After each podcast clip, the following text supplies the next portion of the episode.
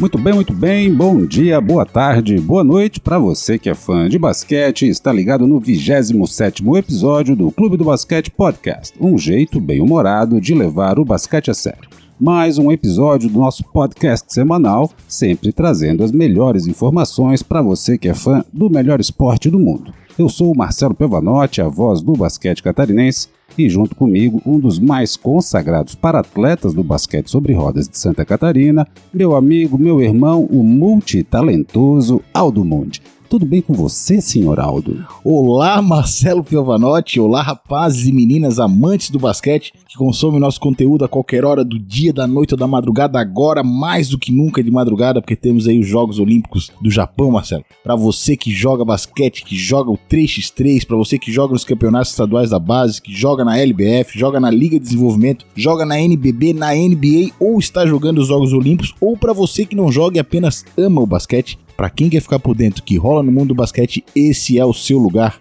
Sejam todos muito bem-vindos ao 27º episódio do Clube do Basquete Podcast. É o basquete em todos os níveis. Bora falar de basquete, meu amigo Marcelo? Bora, bora falar de basquete, Aldo, mas, porém, contudo, todavia, antes de entrarmos no assunto basquetebolístico, Aldovski, eu quero deixar registrado aqui os meus parabéns para você, meu irmão, e destacar o lançamento musical mais top dos últimos tempos, de sua autoria, meu querido já está disponível em todas as plataformas digitais a música Arrasto, uma belíssima homenagem aos pescadores da nossa terra, de autoria do grande Aldo Mundi. Aldo, que música boa já está na minha playlist. A música Arrasto é simplesmente sensacional. Agradeço as suas palavras, Marcelo. Realmente foi um final de semana bastante intenso e muito, muita felicidade para mim, muita alegria, né? Realizei um, um sonho aí, mais uma etapa, que é colocar uma música minha pra rodar aí, pro pessoal curtir. Tem muita coisa boa vindo por aí também, tá, Marcelo? A gente faz a gente, nem pivô moderno, né, cara? A gente vai no garrafão, cotovelaço, pega de três para arremessar e é chuar. Então, Show de bola. Estamos em todas as frentes aí. Vai vingar, tem que vingar, é lógico. Bom, bom demais, bom demais. Então agora sim, Aldo, vamos de basquete, simplesmente o melhor esporte do mundo e nós temos muita coisa bacana para falar no episódio de hoje. 25 de julho, um domingo para lá de ensolarado aqui em Floripa, céu azul, muito calor e de muito basquete em Santa Catarina. Exatamente, Marcelo. No episódio de hoje nós temos três destaques aqui de Santa Catarina e um deles é a estreia do árbitro catarinense Guilherme Locatelli nos Jogos Olímpicos de Tóquio, na partida entre Estados Unidos e França que ocorreu hoje de manhã. É verdade, Aldo Grande Guilherme Locatelli, um dos árbitros mais aclamados do basquete brasileiro. Acho que nem precisamos dizer que somos fãs do Guilherme Locatelli, ele manda bem demais na arbitragem e só nos enche de orgulho. Esse árbitro aqui da terrinha, aqui de Floripa, do quadro de árbitros da FCB, só alegria. E por falar em orgulho catarinense, Aldo, outro destaque que vamos trazer no episódio de hoje é a equipe da KTO Blumenau, comandada pelo grande professor Camargo, que venceu o César Araquara lá no interior de São Paulo e fechou a série de playoffs em 2 a 0, garantindo a classificação para as finais da LBF. Sensacional, meu caro Marcelo. Como dizemos por aqui, ao natural. Classificação ao natural. As nossas atletas dão um banho, meu amigo. E já destacamos aí o árbitro catarinense Guilherme Locatelli no Japão, as atletas da KTO na semifinal da LBF e agora vamos falar do basquete 3x3 aqui de Santa Catarina, porque nesse final de semana, Marcelo, nós tivemos a terceira etapa do circuito catarinense de basquete 3x3 que agitou a região do centro-oeste do estado, pois foi a vez de Joaçaba receber a etapa do circuito. Nós vamos trazer as informações e os campeões dessa etapa. Show de bola, Aldo, e depois de falarmos de basquete catarinense, vamos trazer um resumão da NBA. Afinal de contas, a temporada 2020-2021 acabou. Muita coisa aconteceu nos últimos oito meses, desde o primeiro jogo até a consagração do Milwaukee Bucks. E nós vamos falar dos principais destaques dessa temporada. Então, Aldo, assuntos devidamente apresentados, vamos ao debate. Bora lá, Marcelão. Começando com a presença catarinense nas quadras de basquete das Olimpíadas de Tóquio em que pese o basquete brasileiro não estar presente nos Jogos Olímpicos desse ano, o árbitro catarinense Guilherme Locatelli integra a equipe de arbitragem pela segunda vez na sua carreira. E ele fez a sua estreia nos Jogos de Tóquio hoje pela manhã e não poderia ser um jogo melhor, né, Marcelo? Exatamente, Aldo. Guilherme Locatelli arbitrou nada mais, nada menos que um jogaço entre os Estados Unidos e a França. para surpresa de todos, vitória da França por 83 a 76. Evan Fournier, jogador dos Boston Celtics, foi o destaque da equipe francesa, anotando míseros 28 pontos. Um jogo histórico, um jogo para ser lembrado, uma derrota que liga o sinal de alerta para os americanos. Em termos de arbitragem, o Guilherme Locatelli foi muitíssimo bem na condição do jogo, um total de zero, zero problemas com a arbitragem, aquela coisa, Aldovs, que a gente costuma dizer já há muito tempo. Quando a presença da arbitragem não é notada, sinal que o jogo foi muito bem conduzido. Marcelo, só queria deixar claro uma coisa que em nenhum momento eu disse que os Estados Unidos ia ganhar, tá? Tá. Acho bom deixar esse destaque. Voltando ao assunto da arbitragem, Marcelo, quando a gente não percebe a, pre a, presença da arbitragem, realmente é porque uma atuação foi, foi muito boa por parte da arbitragem. Então, a atuação do Guilherme Locatelli hoje foi uma atuação 100%. Vimos um jogo bem pegado no final, daqueles que um minuto final demora meia hora para passar com revisões de vídeo, disputa de bolas acirradas, mas ele foi muito bem, mesmo estando cercado das maiores estrelas do basquete mundial. Foi o grande destaque da partida. Então, parabéns aí ao Guilherme Locatelli por nos representar tão bem no basquete dos Jogos Olímpicos. Valeu, Gui! Tamo junto, Gui. E já fica aqui o nosso convite para você participar de uma live do Clube do Basquete Podcast. Quando você retornar do Japão, a gente combina, faz aquela resenha especial sobre mais essa experiência olímpica da sua tão bem sucedida carreira vai ser sucesso demais. Aldo, agora vamos então de basquete feminino. Tivemos um grande resultado para o basquete catarinense nesta última semana, que foi a incrível classificação da equipe da KTO Blumenau para as semifinais da LBF. A vaga veio com as duas vitórias da KTO Blumenau para cima do César Araquara, fechando a série melhor de três em 2 a 0. Aquela varrida marota para cima da equipe do César Araquara a KTO Blumenau não deu a menor chance para vice-líder da primeira fase da competição. Pneu, né, Marcelo? Famoso pneu, né? Deixaram as paulistas passando em branco e as mulheres blumenauenses dando um banho na LBF. Tiveram uma excelente participação já na fase de classificação e agora nos playoffs confirmando aí o time vem, vem embalado, o time vem muito bem, principalmente nessa parte final da fase de classificação início dos playoffs. Então, conquistando vitórias em sequência é muito importante, Marcelo. No primeiro jogo contra o SESI, que ocorreu em Blumenau, no ginásio do Galegão, a KTO venceu por 83 a 78 e uma atuação coletiva maiúscula, né? Porque nós tivemos aí cinco atletas da equipe do Blumenau anotando 10 ou mais pontos. Os destaques dessa partida ficaram por conta da capitã, a Mariana Camargo, que foi a cestinha da equipe com 17 pontos vindo do banco de reservas, e a Amadora Kaká, que jogou novamente o fino da bola, marcou 16 pontos, 8 assistências e foi escolhida a melhor jogadora da partida. E no jogo 2 Aldovski, a equipe de Blumenau foi dominante. Asfixiante foi a palavra utilizada por boa parte da mídia esportiva para definir a atuação defensiva da KTO Blumenau nesse jogo, aquele sistema defensivo da melhor qualidade, montado pelo grande Camargo, benemérito do basquete catarinense, professor Camargo, que já é um dos patrimônios históricos do basquete de Santa Catarina. Ofensivamente, a equipe de Blumenau também foi muito bem, merece o nosso destaque. A capitã Mariana Camargo, que é filha do professor Camargo, foi para 17 pontos nesse jogo 2, repetindo o desempenho do jogo 1. A Vitória Marcelino, uma gigante, joga demais, foi a cestinha do time com 19 pontos. E a armadora Kaká, mais um belíssimo jogo da Kaká, levou para casa mais um troféu de melhor jogadora da partida. Daqui a pouco, Aldo, vai faltar prateleira para Kaká colocar tantos troféus de melhor jogadora. Nesse jogo, ela foi para 13 pontos, 6 rebotes, 6 assistências, 3 roubos de bola e 20 de eficiência bem demais uma atuação de gala da Kaká. Então, Aldovski, de fato, a KTO Blumenau não deu a menor chance para o César Araraquara, que mesmo jogando em seus domínios, amargou a derrota por 81 a 67. Isso, Aldo, mostra a força do basquete da Catel Blumenau, um basquete vistoso, muito consistente, atletas que têm muito recurso individual, mas que também desenvolveram um jogo coletivo de encher os olhos de todo fã do bom basquete. A equipe encaixou muito bem, bacana demais de ver esse grupo em quadra. Agora a KTO vai medir forças nas semifinais com o Sampaio Basquete, equipe lá do Maranhão, que venceu o Santo André também por 2 a 0. Vai ser uma semifinal bonita de assistir. Nossos parabéns a Catel Blumenau, sigam forte na busca por esse título. Santa Catarina inteira está torcendo por vocês. Isso mesmo, Marcelo. Aqui no Clube do Basquete Podcast nós somos fãs incondicionais da KTO Blumenau. Pra cima delas, Blumenau!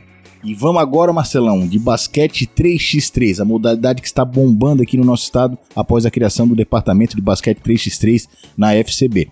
E nesse final de semana rolou a terceira etapa do circuito catarinense, né? Dessa vez foi a bela cidade de Joaçaba receber os jogos das categorias sub-18, sub-23 e adulto. Mais um grande evento de basquete do nosso estado, organizado com muito capricho e principalmente muita segurança para atletas, comissões técnicas e para toda a equipe de arbitragem. Todos os protocolos de segurança, mais uma vez, sendo seguidos à risca, como deve ser e, como sempre se espera, da melhor federação do Brasil. Tivemos 31 equipes disputando os títulos nas categorias Sub-18, Sub-23 e Adulto. Foram 15 equipes no adulto, 8 no Sub-23 e mais 8 no Sub-18. Um sucesso!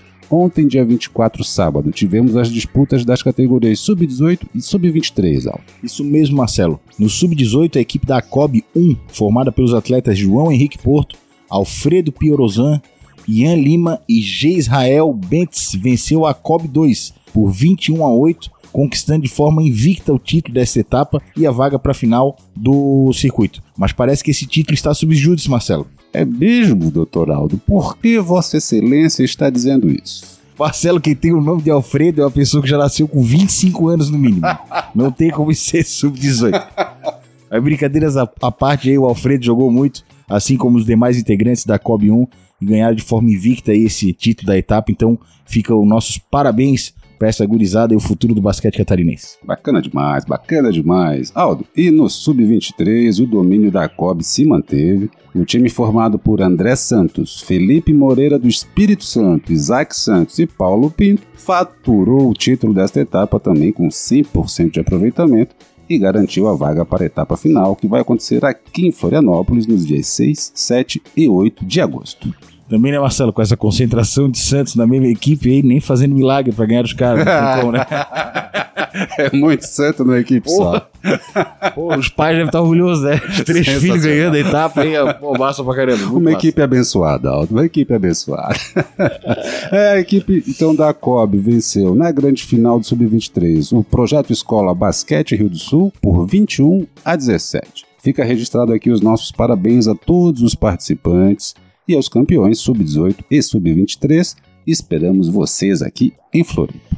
Marcelo, nós vamos esperar aqui também a equipe da Bluge, uma representante das cidades de Joaçaba, Ervaldo S e Luzerna, que faturou a categoria adulto, né? Os jogos da categoria adulto ocorreram hoje, domingo, durante o dia inteiro. Tivemos jogos aí até as três e meia da tarde. Então, na final, a equipe da Bluge acabou batendo o CB Xaxim Ismel por 21 a 7 Fica aí registrado nossos parabéns então aos atletas da Bruges, o Nandão Ferreira, Davi Perusso, Renan Pazin e o Will Costa, nosso grande amigo Querido Will. do basquete Joinville, já participou aqui no, no Clube do Sim. Basquete Podcast lá durante o Campeonato Brasileiro, torcemos bastante para ele. Sensacional, parabéns pela conquista e parabéns pela vaga na final do circuito. Nos vemos em Floripa. A gente tem que aproveitar essa vinda do Will para Floripa, Aldo, e fazer uma entrevista aqui com Pô, ele. Sensacional, Vai cara, que massa. acrescenta demais ao basquete aí, que é. tem uma, uma visão além quadra espetacular Sim. sobre o basquete, sobre o esporte como ferramenta transformadora. Always learning. Grande Will. Muito bem. Aldo, é o basquete catarinense dando show em todos os níveis, simplesmente sensacional.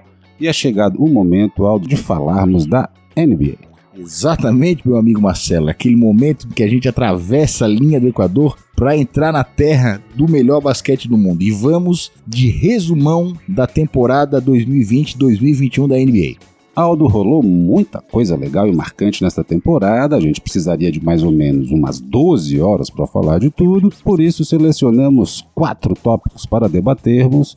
Quatro tópicos que a gente acredita serem os mais marcantes para resumir o que foi a temporada 2020-2021 da NBA. Vamos lá. Nosso primeiro tópico, Marcelo, foi a montagem da panela do Brooklyn Nets, né, que é a volta dos super times na NBA. Como nós temos uma audiência muito qualificada, meu amigo é, Marcelo Pervonotti, e nós estamos aqui, querendo ou não, é, comemorando e registrando o final de uma temporada da NBA, a primeira temporada que a gente fez a cobertura. É, nós chamamos aí alguns representantes da nossa audiência, né, alguns dos nossos seguidores, para que eles pudessem expressar é, as suas opiniões em relação a esses pontos que a gente separou como sendo os principais dessa temporada. Então, sobre essa questão da montagem do time do Brooklyn Nets com super estrelas, ficou várias perguntas no ar sobre se os times, os super times são realmente eficientes, se vale a pena investir na montagem de times assim, tem algum ponto negativo para a liga, razão da perda de competitividade. Então, para responder isso aí, para colocar a sua opinião, nós chamamos o nosso grande amigo Gustavo Melim, o americano, o rei do corta-luz, diabo do corta-luz do americano.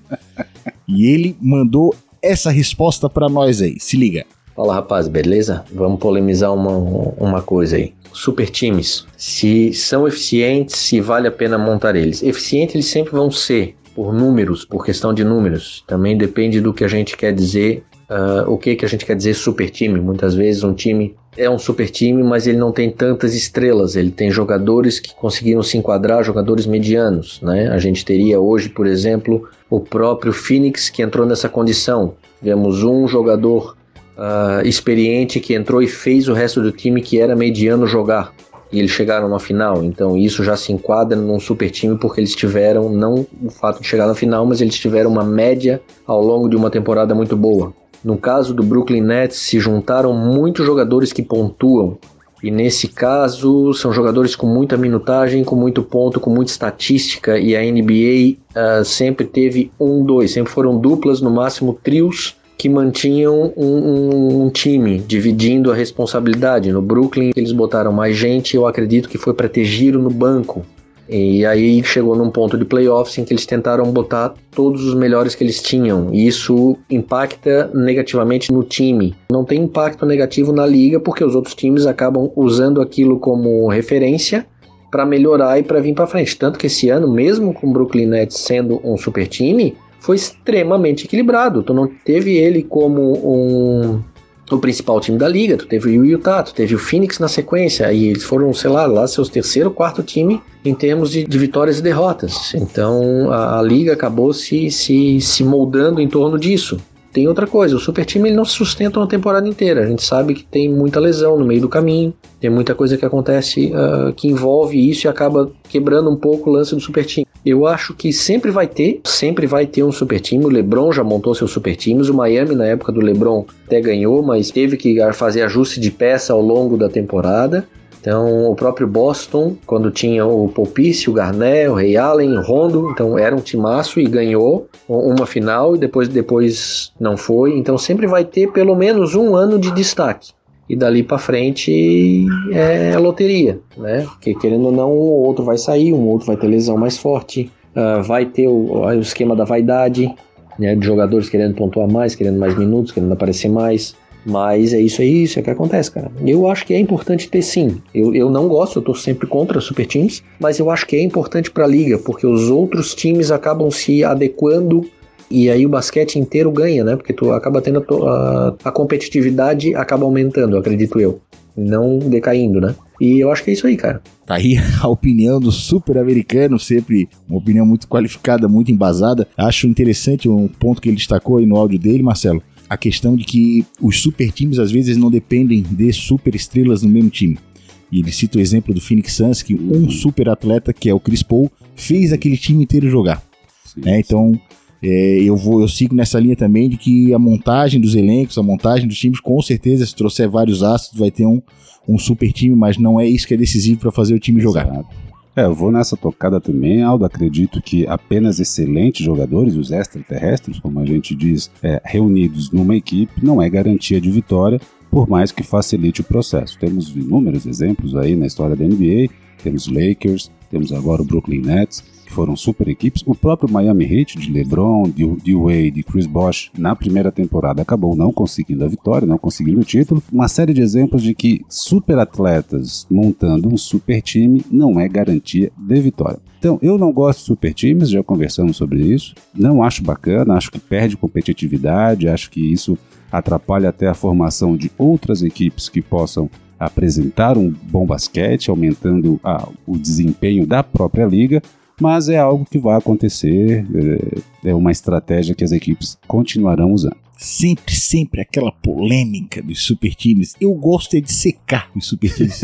e deu certo, cara, deu certo. Deu certo que aquela unha do dedão do Tudo, Kevin Durant é. mudou a história, os rumos da, da NBA esse ano.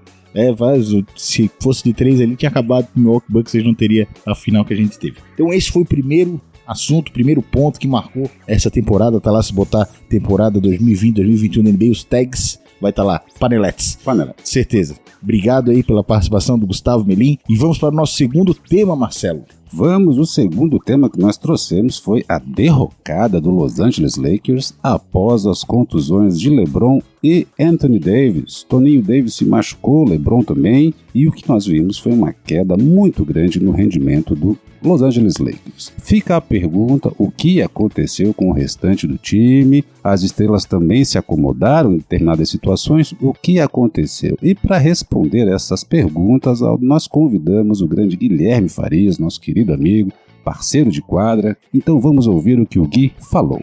Fala Aldo, fala Marcelo. Então, cara, falar do Lakers, realmente eu acho que eles não têm um elenco coeso como já tiveram no ano passado.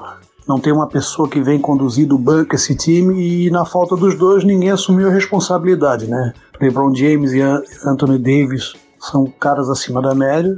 Um só fora já faz muita falta, porque o outro não tem com quem contar. Quem ficar na quadra não tem com quem contar para chamar responsabilidade. Não há uma divisão também de bola no time para, no jogo coletivo, suprir a ausência de um deles. Eu acho que o Lakers precisa se reforçar, pois o diferencial que eu tenho olhado nas equipes é o banco. Banco de reserva forte, onde falta uma estrela coletivo toma conta, não é um jogador específico que chama responsabilidade, faz 40 pontos, mas pessoas que estavam com média de 10, 15 pontos começam a fazer 20, 25 e os outros sobem junto nessa média e acabam suprindo a ausência de uma estrela do time. E o Lakers hoje não tem isso. O LeBron já não é mais nenhum menino, e isso também faz falta. Fisicamente ele não consegue levar um quarto inteiro o time nas costas, quanto mais quatro.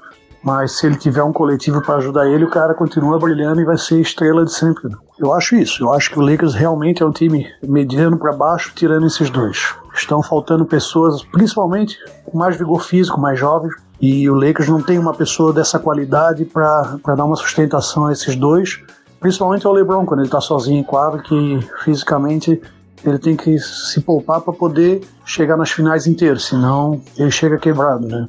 É isso, pessoal. Agradeço por participar aí. Abração. É, Aldo, esse foi o Guilherme Farias trazendo sua análise. E, de fato, o Guilherme disse muito bem, o restante da equipe não acompanhou, não conseguiu compensar as ausências de LeBron e AD e o Gui destacou a necessidade do Lakers contratar jogadores que tenham mais vigor físico, tenham mais disposição para poder compensar os momentos em que o LeBron não está em quadra, mas se estiver, diz o Gui que LeBron também já está com muito tempo de basquete, talvez a questão física esteja pesando para o papai LeBron alto. O papai LeBron faz a diferença, Marcelo. Ele pesa muito, mas realmente, no alto dos seus 36 anos de idade, está longe de ser um guri, apesar de ter uma condição física espetacular. E eu concordo com o Gui quando ele fala que o, a equipe do Lakers tem que pensar na próxima temporada, pensar em se e se reforçar, pensar na parte de armação, que eu acho que é, que é fundamental. E mas que o restante do time ele com certeza se acomodou e falou assim: "Ah, não, não temos com as duas estrelas, não temos mais a obrigação de ganhar, vamos fazer o que dá para fazer". Isso eu não tenho dúvida, Marcelo. Ficou, hum. ficou nítido assim, pouquíssimos se salvam. A gente já falou aqui outras vezes, o Montres Harrell, que é um cara que provavelmente vai ser negociado pelo Lakers, é o único que eu deixaria no time ali, porque na ausência dos outros, ele realmente conseguiu ter atuações fazendo o que a gente esperava de todo mundo, que era aumentando as suas médias para absorver a ausência desses dois jogadores. Então, para a próxima temporada, tô junto com o Gui, acho que o Lakers tem que se reforçar se quiser brigar pelo título, já que agora nós vamos ter no Oeste Phoenix Suns e Utah Jazz vindo com força total para tentar o título da próxima temporada. E curioso que nesse sentido, Aldo, as notícias, os rumores que circulam é que o Lakers está procurando mais um veterano para compor a armação da equipe. Tá tudo muito estranho, Aldo. É, e essa semana a gente teve uma notícia, né, Marcelo, bastante importante aí, que é o, o Kyle Lowry e o DeMar DeRozan né? Estão declarando aí que querem é. jogar novamente juntos e que querem jogar no Lakers. Olha o super time aí, Marcelo. É, fica polêmica no Clube do Basquete Podcast. Não, a gente só não quer é que a gente tenha dois times que no começo da temporada, sabe, a final vai ser esses dois. Isso eu não quero. Eu gosto de surpresa, gosto de jogo pegado, vai ter play-in. Eu quero ver, quero ver gritaria. Tem que ter gritaria, tumulto, aquela coisa, aí vai ser legal pra caramba. Tem que ter polêmica pra gente debater.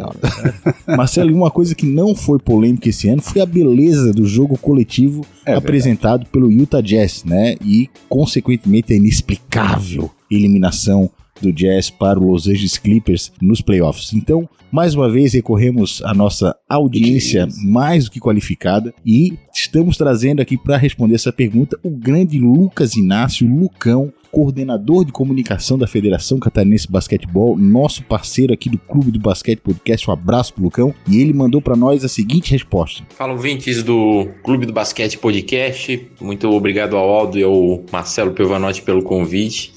Estamos aí para falar um pouquinho do Utah Jazz, o que aconteceu com o Utah Jazz nessa temporada. Vamos lá. Primeiro é importante falar aí que o Utah Jazz teve uma, uma subida, né, uma melhora no desempenho do time durante a temporada regular.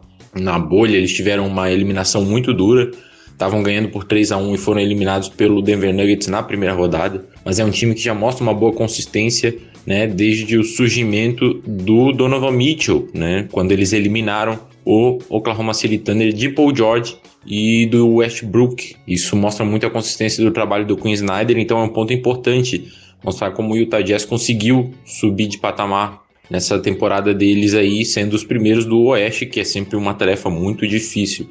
Mas todo esse tipo de trabalho precisa de um tempo de consolidação, né? Vídeo Milwaukee Bucks nas últimas temporadas que foram primeiros do leste e não conseguiram chegar às finais e esse ano foram campeões, então realmente precisa de um tempo de consolidação.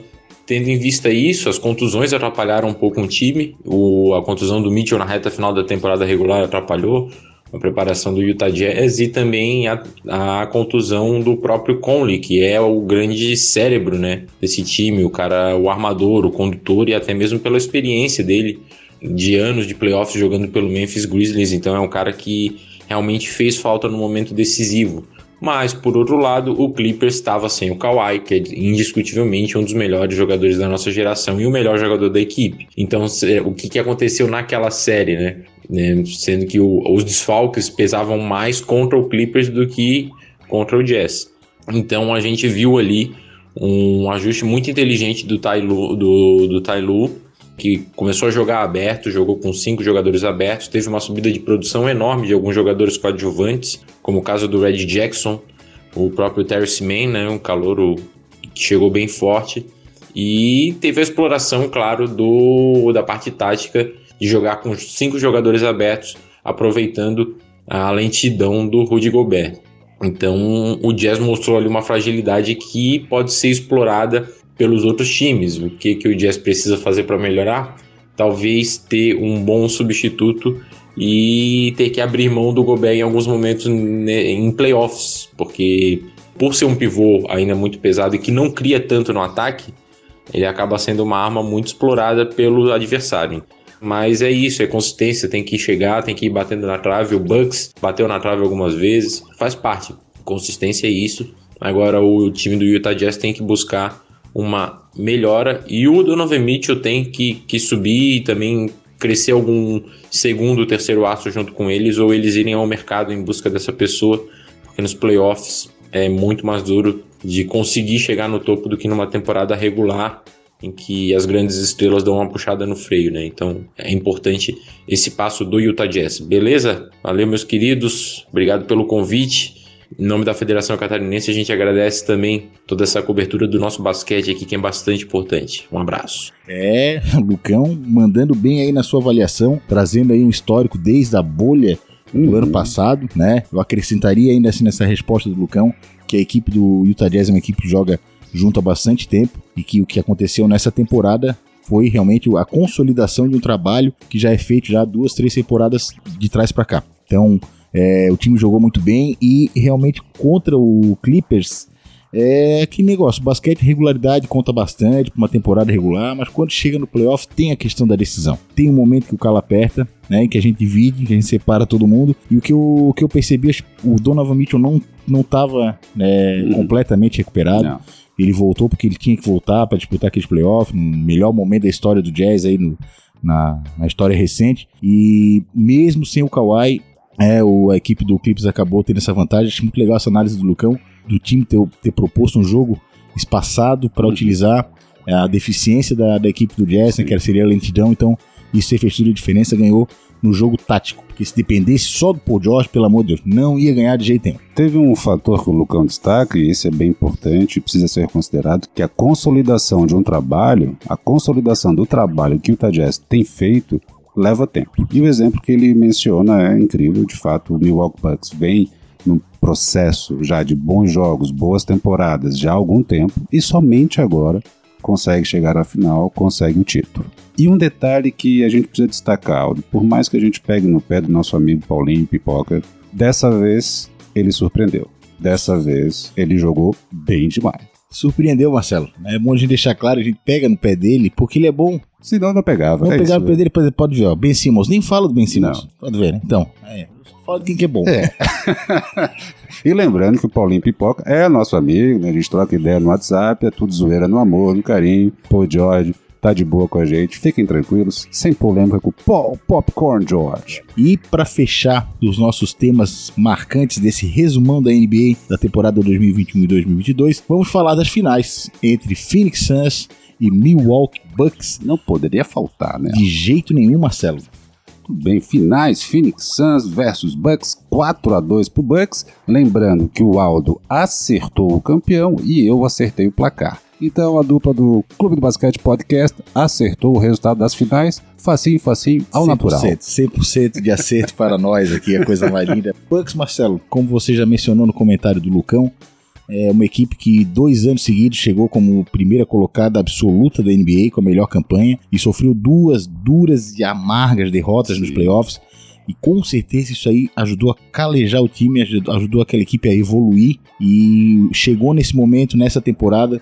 Uma coisa que para mim foi muito bom para a equipe do, do Milwaukee Bucks foi o fato de termos o Brooklyn Nets despontando e chamando os holofotes para eles. Isso deu uma tranquilidade para a equipe do, do Milwaukee Bucks, no sentido de que nós não somos os grandes favoritos do leste, nós não temos o peso e a obrigação de ganhar, vamos bater de frente com quem aparecer. Eles fizeram uma campanha linda, ficaram em terceiro lugar. Quando precisaram, ganharam do poderoso Brooklyn Nets. né, eles, um jogo 7 que vai ficar na história, um dos maiores jogos da, da NBA de todos os tempos. E na final, a impressão que eu tenho é que a experiência do Milwaukee nos últimos playoffs e nas últimas temporadas foi o que foi decisivo.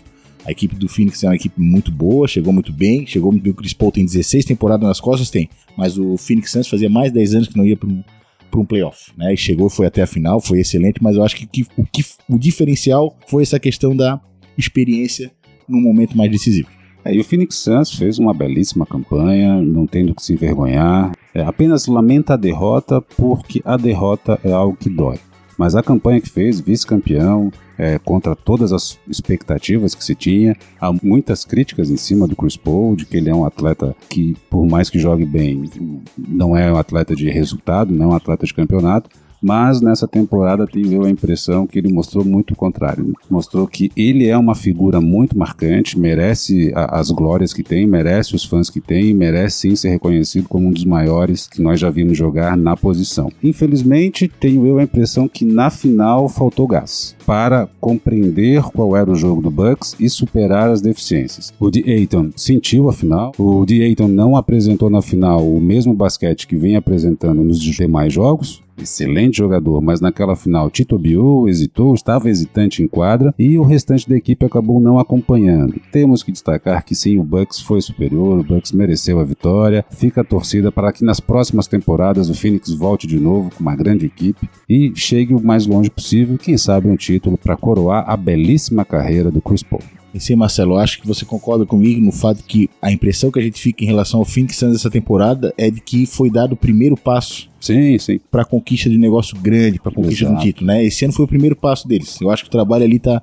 A tendência é o Chris Paul renovar com, com o Phoenix, até pela questão do, do- dos tetos salariais, do, do- que ele não vai. Não De tem- contrato? é, não tem como conseguir um salário tão bom em, outra, em outras equipes. Eu acho que ele também não vai deixar pra trás esse trabalho que ele começou. Uhum. Ele fez uma diferença absurda nessa equipe, botou todo mundo pra jogar. E pode esperar um Phoenix Suns muito forte nos próximos anos, brigando pelo título. E precisa ser destacado, de Aiton e Devin Booker subiram de patamar muito por causa, talvez principalmente, pela presença do Chris Paul no Phoenix. O Chris Paul fez o restante da equipe jogar muito melhor do que vinha jogando. Com certeza, Marcelo. Tô para destacar também que o Phoenix Suns tem um técnico com perfil de campeão. É, acima da média. Monte Williams é um cara sensacional. A gente teve várias demonstrações ao longo do playoff da forma como ele consegue liderar Uhum. a equipe, da forma como ele consegue inspirar Motivar. Inspirar e motivar os seus atletas, então isso aí é um, é um espetáculo. E o, aquela cena dele indo no vestiário cumprimentar o pessoal do, do Milwaukee Bucks ali. Abraçado é- é- no Giannis, né? o cara tinha chorado na entrevista ali há,